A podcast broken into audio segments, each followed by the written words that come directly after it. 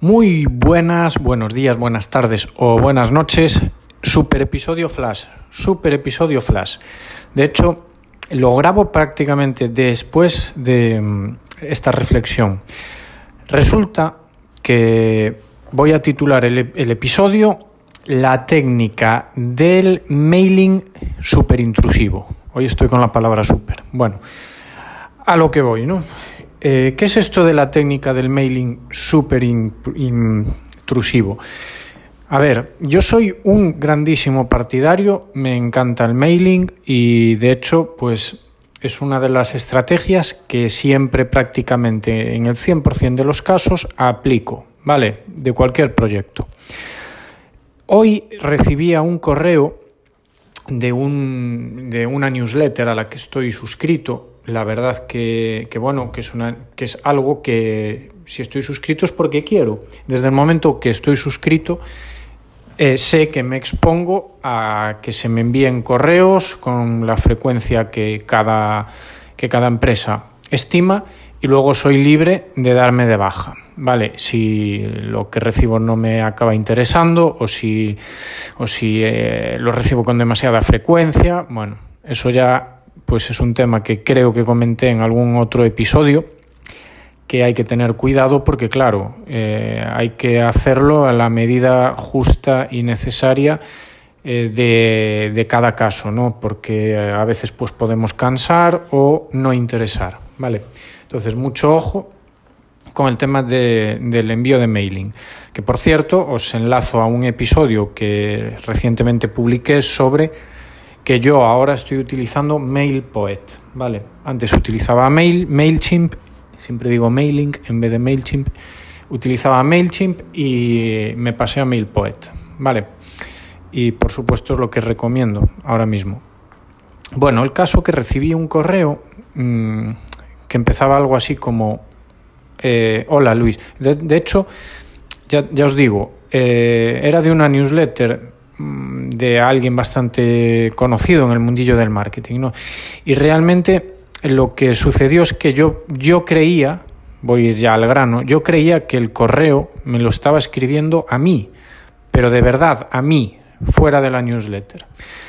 ¿Por qué? Porque empezaba algo así como, hola Luis, te he enviado o te estoy enviando algo así, ¿no? Te he enviado un, eh, unos apuntes o te he enviado una información sobre esta cuestión porque me interesaba que lo vieses para algo así, ¿no?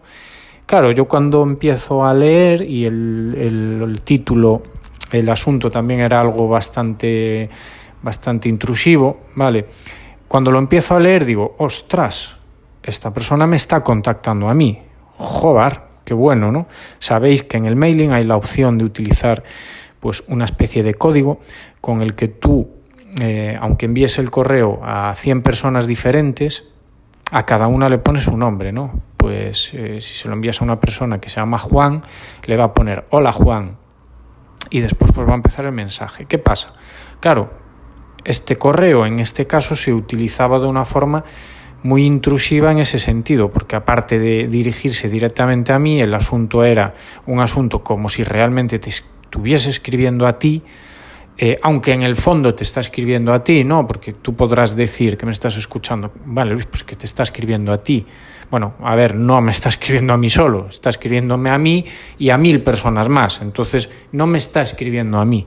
Entonces, la sensación, ya os digo, fue como si realmente me sintiese engañado, ¿vale? Porque digo, bueno, ostras, qué, qué bueno, ¿no? Me está contactando a mí, joder, qué bueno a ver qué quiere. Y cuando empiezas a leer te das cuenta que no, que es un genérico, porque al final te he enviado esta información para que la para que valores no sé qué tal y, y, y sigas eh, estos episodios de no sé cuánto. Al final lo que te quería era vender un curso de formación.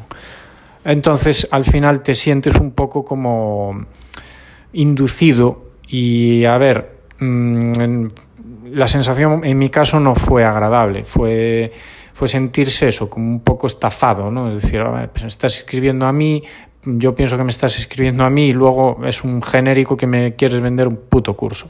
Perdón la, por la palabra, pero es así.